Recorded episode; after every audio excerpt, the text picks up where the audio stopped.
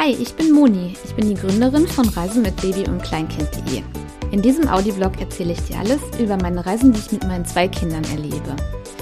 Ob Reiseberichte, Kostenaufstellungen oder Tipps, die dir als Mama deinen Urlaub erleichtern werden, all das erfährst du hier.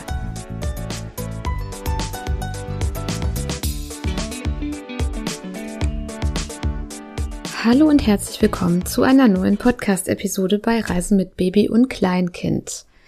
Ich habe mich jetzt ganz lange nicht gemeldet. Meine letzte Episode ist Anfang Januar online gegangen. Da hat Maximilian über seine Elternzeitreise nach Mexiko berichtet. Und nun ist es soweit. Viereinhalb Wochen Curacao sind rum. Wir sind vor vier Tagen zurückgekommen und ich habe all meine Erinnerungen, die noch ganz frisch waren, in einem Blogpost niedergeschrieben. Und nun möchte ich genau diesen Blogpost in zwei Podcast-Episoden aufteilen. Diese erste Episode soll nur rund um das Organisatorische und die ähm, ganzen Fakten gehen. Ähm, zum Beispiel alle Kosten, Flüge, Unterkünfte, warum wir uns überhaupt für Curacao entschieden haben und äh, wie der Langstreckenflug war und all das. Und in der zweiten Episode, die verlinke ich dir in die Shownotes, sobald die online ist, erzähle ich dann, was wir alles da erlebt haben, was man da mit Kindern machen kann. Und so hast du nicht allzu lange Episoden. Ja, ich kann es kaum glauben, wir haben es getan. Wir sind mit einjährigen und dreijährigen Kindern nach Curacao geflogen und ähm, ja, ich möchte zuerst darauf eingehen, warum wir uns überhaupt für Curacao entschieden haben. Für uns war klar, wir wollen weg, wir wollen im Januar weg, weil wir hatten keine Lust auf Grau und Regen. Und jetzt im Nachhinein war das auch genau richtig so, weil ich habe es über WhatsApp dann immer mal mitgekriegt, der Kindergarten hat Notstand, da ist wieder Corona, da ist wieder Corona und dort ist Quarantäne und da sind alle krank. Und wir sind dem einfach geflüchtet, ohne dass wir es wussten, dass es so kommen wird, die Situation hier vor Ort. Ich muss dazu sagen, auf Curacao ist die Situation mit der Pandemie genauso angespannt wie in Deutschland. Die Inzidenz ist, glaube ich, doppelt so hoch derzeit nach Stand Februar 2022. So, aber warum haben wir uns jetzt für Curacao entschieden? Zuallererst mal habe ich Reisebüros angefragt, ähm, das Ziel war für Flug und Hotel für uns vier Personen keine 5000 Euro für viereinhalb Wochen, also 31 Tage zu bezahlen. Das hat leider kein Reisebüro geschafft. In den Angeboten waren immer wieder die All-Inclusive-Hotels drin und wir sind echt keine All-Inclusive-Urlauber. Dann haben wir uns selber auf die Suche gemacht und Bali als auch Thailand und Kuba und all diese Länder sind leider rausgeflogen aufgrund der Quarantänevorschriften. Ja, und dann haben wir uns Mexiko genauer angeschaut und der Maximilian war ja in Mexiko. Aber mir war das zu unsicher. Ich wollte mich frei im Land bewegen. Und Mexiko war auch teurer als Curacao, zumindest was wir an Flügen und Unterkünften gefunden hatten. Domrep waren wir kurz davor zu buchen. Ich habe es dann auch wieder verworfen aufgrund der Sicherheit. Ich bin nicht ganz sicher, wie es ist, wenn man als Tourist alleine durch das Land fährt. Deswegen haben wir das gar nicht mehr weiter verfolgt. Ja, was blieb über? Die Antillen. Wir waren vor fast zehn Jahren auf Martinique. Das gehört zu Frankreich und das ist, es war damals wirklich eine absolut sichere ähm, Destination mit europäischen Standard.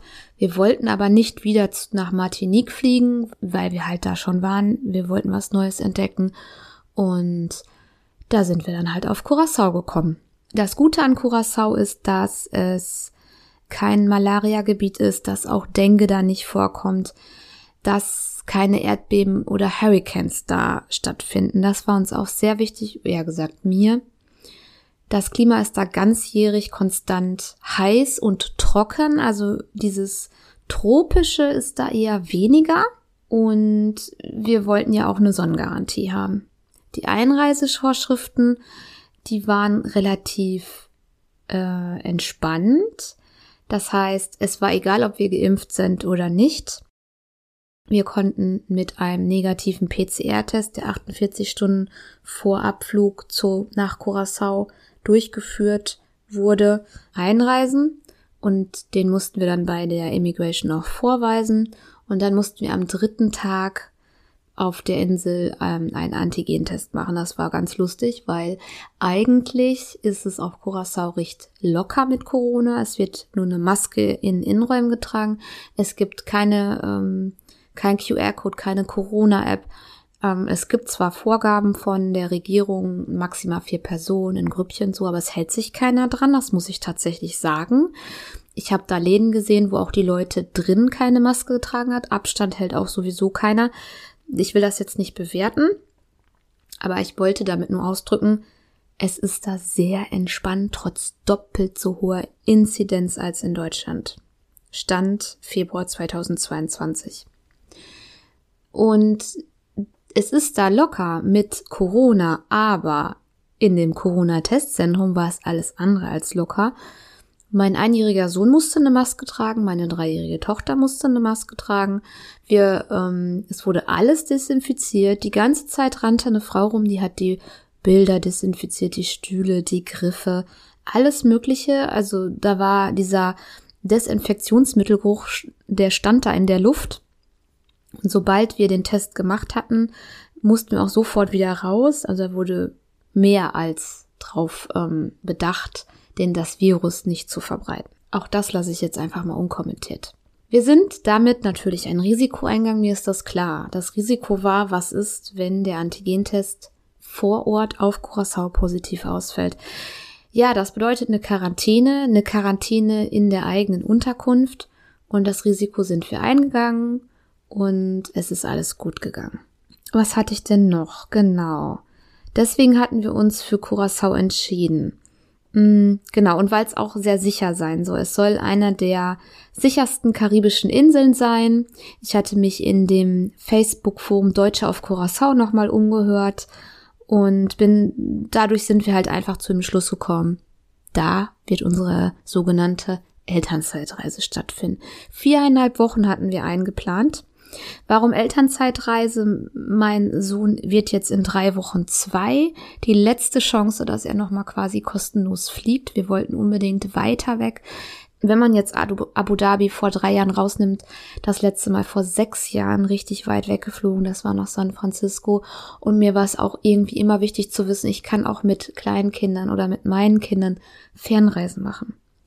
Ja, und deswegen sind wir es jetzt endlich angegangen. Wir sind im Elterngeldbezug des Partnerschaftsbonus, mein Mann auch, ich auch. Das heißt, wir hatten jetzt beide Elternzeit in Teilzeit, haben uns Urlaub genommen, beziehungsweise ich bin ja selbstständig und habe auf Curacao auch weitergearbeitet.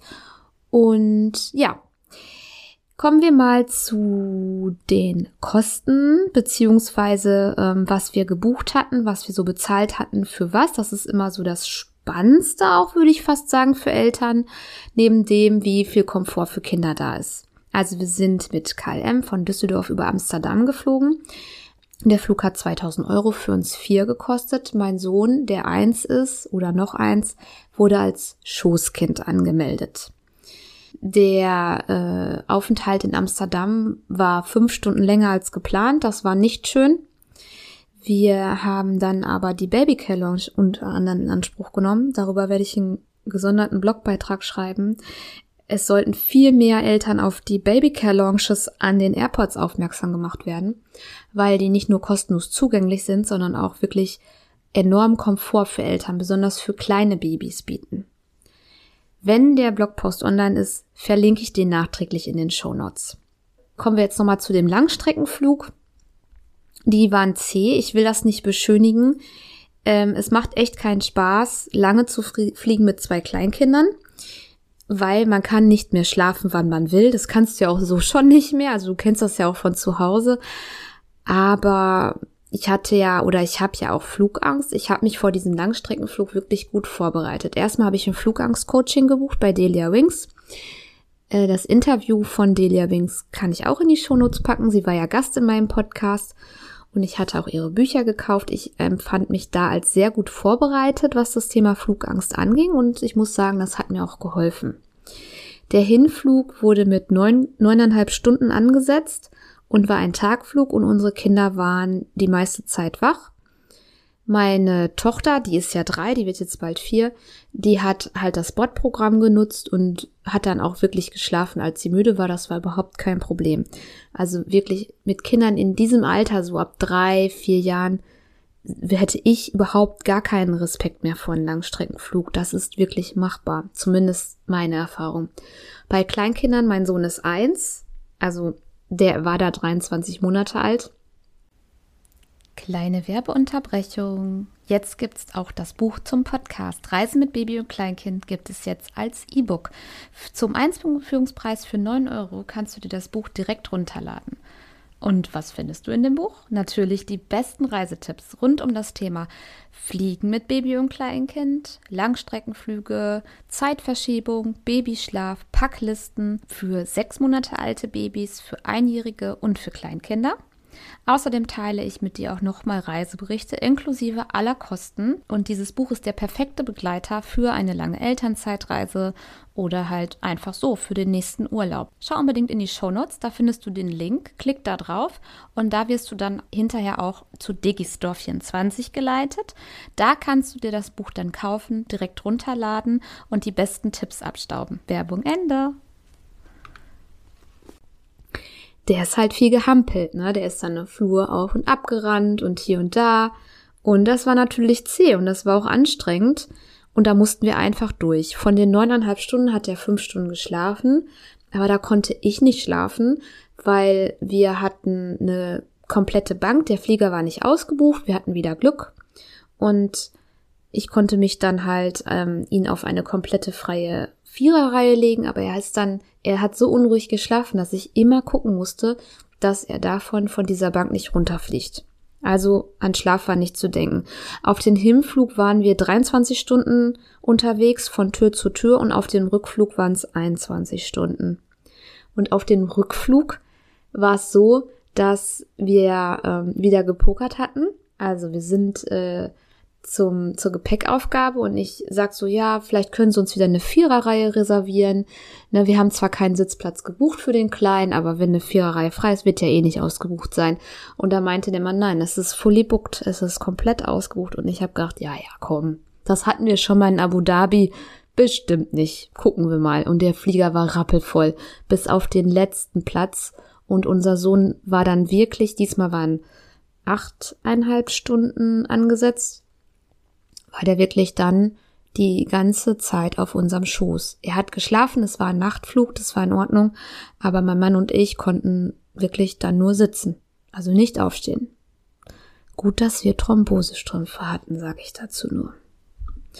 Also Langstreckenflug ist zäh, es ist anstrengend, es ist auch so schon anstrengend, aber ehrlich, meine Erfahrung, verlass die Komfort Komfortzone, mach es einfach und ich jetzt für meinen Teil habe beim nächsten Langstreckenflug weniger Sorgen als dies, dieses Mal.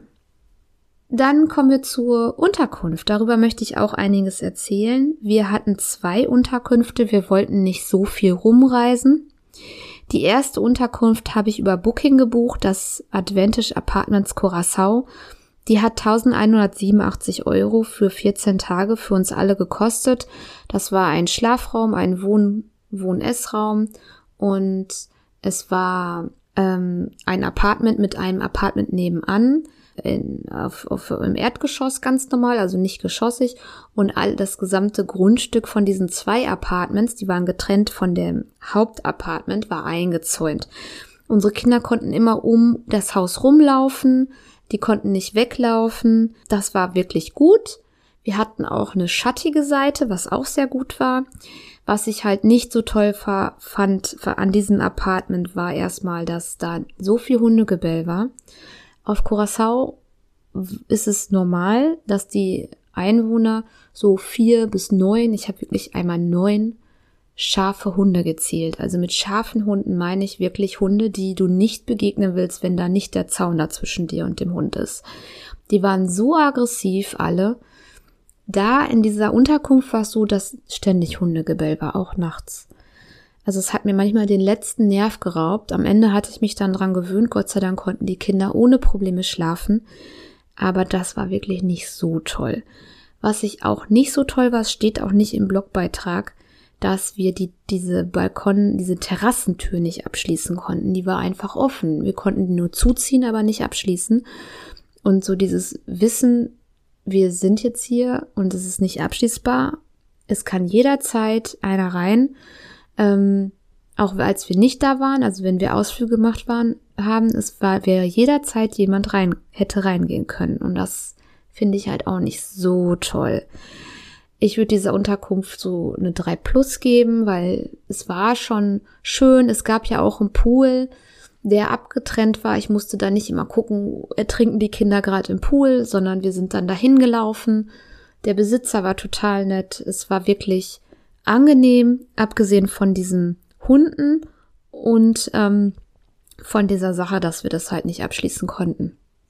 Die zweite Unterkunft war eine Airbnb. Sie nannte sich Tropical Villa und die kostete 1035 Euro. Die war tatsächlich billiger als die erste Unterkunft und die war ein Traum. Die würde ich jeder Familie empfehlen, die nach Curacao fliegt. Das war ein, ein Haus mit drei Schlafzimmern, mit einer großen Wohnküche. Das war sehr, sehr geschmackvoll eingerichtet. Ein riesiger Garten mit Rutsche, mit Schaukel, mit Trampolin. Und der Pool war auch da. Es gab einen eigenen Pool. Der war aber auch eingezäunt. Das heißt, auch da konnten wir immer wieder ein Tor zumachen und hatten dann die Sicherheit, dass unsere Kinder da nicht unbeaufsichtigt zum Pool kommen und ähm, dann da ertrinken diese, äh, diese, diese Airbnb kann ich blind empfehlen. Wenn ich jetzt was bemängeln würde, war, dass man die Fenster nicht abdunkeln konnte, aber trotzdem konnte ich die beiden ohne Probleme ähm, hinlegen zum Schlafen. Aber das wäre jetzt das Einzige, was ich bemängeln konnte. Der Besitzer lebt in Amsterdam und er hat uns halt remote die Tür geöffnet beim Check-in, als wir da angekommen sind. Und ähm, draußen sind auch drei Kameras installiert. Das ist auch normal auf Curacao, ne, Schafhunde und Kameras. Aber diese Wohnung hat, also dieses Haus hatte halt nur die Kameras. Und für den Preis, für knapp 1000 Euro, für zwei Wochen, ähm, super. Habe ich auf jeden Fall verlinkt. Kann ich auch nochmal explizit über Airbnb in die Shownotes verlinken. Kann ich blind empfehlen. Dann hatten wir einen Mietwagen, den haben wir bei Just Drive Curacao gemietet, der kostete 1780 US-Dollar für 31 Tage. In dem Preis waren auch die Kindersitze drin. Ich habe die Erfahrung aber gemacht, dass dieses auf Curacao gar nicht so wichtig nehmen mit Anschnallen der Kinder in Kindersitzen. Natürlich nehmen wir das wichtig, weil für mich ist das ein No-Go. Gerade auch mit eins, die hampeln rum, das geht gar nicht, ist klar, ne? Ähm, Just Drive Curacao hat uns vom Flughafen abgeholt, als wir angekommen sind. Da wir hatten kaum Wartezeit, die waren quasi sofort da. Circa eine Minute hat die Fahrt dann zu deren Büro gedauert. Dort stand unser SUV schon startklar. Die Kindersitze waren installiert. Wir mussten das Geld schon komplett in US-Dollar in Bar bezahlen. Und dann konnten wir los. Genauso unkompliziert war dann auch die Abwicklung auf einem Rückflug. Wir sind mit dem Auto hin. Dann haben die uns mit diesem Auto, weil da auch schon alle Koffer drin waren, zum Flughafen gebracht, haben Danke gesagt, alles gut und das war's. Ich möchte noch eins sagen, auf Curacao ist eine Doppelwährung. Die Antillengulden ist die ähm, lokale Währung und der US-Dollar ist da auch sehr akzeptiert. Du kannst wirklich immer wählen, bezahle ich das in Gulden oder in Dollar. Wir haben immer Bargeld abgeholt und in Gulden bezahlt, weil die Landeswährung immer die, den billigeren Kurs hat, ist zumindest bisher meine Erfahrung so gewesen. Ja, falls es dich noch interessiert, die PC, die Corona-Tests, die PCR-Tests, die wir hier noch in Deutschland gemacht haben, haben 158 Euro gekostet und die Antigen-Tests vor Ort auf Curacao haben 70 Dollar gekostet. Genau, und insgesamt haben wir 3000 Euro an Taschengeld ausgegeben, weil wir hatten ja auch Selbstverpflegung. Das bedeutet, entweder sind wir essen gegangen in Restaurants, da gab es wirklich einige gute Restaurants und wenige schlechte. Oder wir haben uns im Supermarkt eingedeckt. Da gibt es dann den bekannten Carrefour, den es ja auch in Frankreich so, so viel gibt. Es gibt den Albert Heijn, den kennt man dann aus Holland. Es gibt aber auch zum Beispiel Zentrum. Das ist dann so der Curacao Supermarkt. Also nicht der Edeka unter den Supermärkten, sondern so eher der äh, so Mittelding aus Lidl und Edeka, würde ich sagen. Die Lebensmittelpreise sind super teuer. Super teuer. Also das war schon damals auf Martinique so und auf Curacao ist es auch so. Das Tanken ist dafür sehr, sehr günstig und äh, die Restaurantbesuche entsprechend dem Preisniveau wie hier in Deutschland, so Pi mal Daumen 50 Euro für zwei Erwachsene. Wir haben uns auch eine SIM-Karte gekauft und hatten da mobiles Internet. Das hat 70 Gulden gekostet. Das sind so ungefähr 35 Euro, wo wir dann 5 Gigabyte hatten für 30 Tage. Das brauchten wir einfach, um auch mit unseren Handys zu navigieren oder halt einfach mal was nachzuschlagen. Ähm, Habe ich noch was vergessen? Die Corona-Einreisebedingungen, genau, der Mietwagen. Warum haben wir uns für Curacao entschieden? Der Langstreckenflug. Genau. Ich möchte jetzt noch einmal was zum Thema Jetlag und ähm, Packliste sagen. Jetlag hatten wir fast gar nicht. Wir sind ja Richtung Westen geflogen am Tag und waren dann um 21 Uhr Ortszeit auf Curacao, da diese Anreise so anstrengend war, ich habe ja eben gesagt, 23 Stunden haben wir gebraucht von Tür zu Tür, waren wir dann auch dementsprechend müde. Die, der Zeitunterschied liegt bei fünf Stunden rückwärts zu Deutschland. Das heißt, als wir um 21 Uhr angekommen sind, äh, war es dann 20, 23, 24, 1, 2 Uhr morgens in Deutschland. Am zweiten Tag hatte mein Sohn morgens Fieber. Und auch nur an diesem Vormittag, und das ging dann auch von alleine weg. Und ich gehe davon aus, dass das Zeichen für Jetlag waren. Sonst war der fit. Ich war sehr entspannt. Normalerweise würde ich bei Fieber im Ausland Panik kriegen, aber ich war diesmal wirklich sehr entspannt und es war auch wirklich alles gut. Als wir dann vor ein paar Tagen zurückgeflogen sind, da hatten wir schon deutlich Jetlag. Ja, da haben wir am ersten Tag also in der ersten Nacht danach sind, haben wir, sind wir erst um 11.30 Uhr am nächsten Tag aufgestanden, also mittags. Und bis drei Uhr war ich dann wieder wach. Also jetzt so langsam fängt es ein, sich richtig einzupendeln. Aber Richtung Osten zu fliegen ist ein deutlicher Jetlag als Richtung Westen. Die Kinder haben das sonst richtig gut weggesteckt. Und zum Handgepäck, äh, beziehungsweise zum Gepäck also, wir hatten keine Kindersonnenbrillen dabei. Ein großer Fehler, die haben wir vor Ort gekauft, auch für Kleinkinder. Diese Brillen mit dem, die so rundum sind mit so einem Gummiband, die kann ich wirklich absolut empfehlen. Selbst wenn du, egal wohin du fliegst, überall dahin, wo du Sonne hast, Mallorca, was weiß ich, I äh, Italien, äh, Griechenland, ich frage mich immer noch, warum wir das nicht mit eingepackt hatten. Wir haben vor Ort Sonnenbrillen gekauft und Sonnencreme haben wir erst mit Lichtschutzfaktor 50 angefangen. Da hatte ich die Ladival für Kinder. Aber dann sind wir hochgegangen zwischen 70 und 100 Lichtschutzfaktor, weil wir wirklich extrem viel Sonne hatten.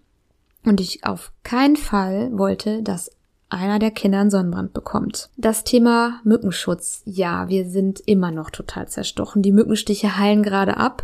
Meine Beine sehen aus, als hätte ich irgendeine Krankheit. Also wirklich und auch die Kinder sind betroffen. Wir haben Ballistur stichfrei mitgenommen für Kinder, das ist zugelassen ab zwei Monaten. Aber das wirkt auch nur vier Stunden und für eine ganze Nacht reicht das nicht aus und die Mücken sind dort auch tagaktiv gewesen. Ja, Mückenschutz, du kannst, nimm's mit. Wir hatten auch ganz viel Antibrum mit und auch für Tropen geeignet und so weiter. Ich habe keine Ahnung, ob das irgendwas bewirkt hat und wie es gewesen wäre ohne. Es waren schon viele Mücken, ja. Wir hatten so ein Pop-up-Mückenschutzzelt. Darin haben wir dann geschlafen. Das war richtig gut. Ähm, das hat auch richtig viel gebracht. Nur konnte ich auf diesem ähm, Zelt selber nicht so gut schlafen. Das war so ribbelig, der Stoff. Aber ähm, das war wirklich ein super Gadget. Wir haben es am Ende dann da gelassen, weil wir jetzt erstmal in nächster Zeit keinen tropischen Urlaub mehr planen. Genau. Ja, das erstmal zur Curacao-Reise. Wir haben insgesamt für den gesamten Urlaub 9000 Euro bezahlt. Also wirklich alles, ne? Also Taschengeld, Unterkünfte, Flüge, äh, Mietwagen, Corona-Tests. Das ist viel Geld, ja.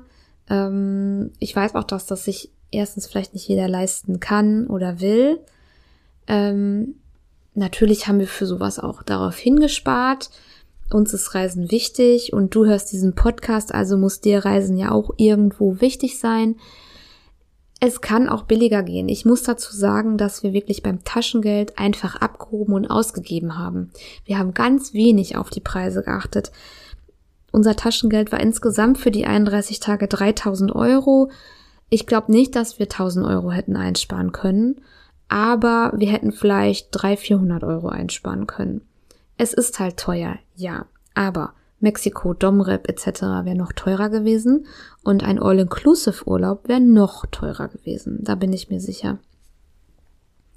In der nächsten Podcast-Episode verrate ich dir dann, was wir auf Curacao gemacht haben, was wir erlebt haben, welche Menschen wir getroffen haben. Und die wird auch bald online kommen. Sobald die Episode online ist, packe ich auch diese hier in diese Shownotes. Dann kannst du dahin rein switchen. Bis dahin, danke fürs Zuhören. Gib mir super gerne eine 5-Sterne-Bewertung bei Spotify oder iTunes. Und bis zum nächsten Mal.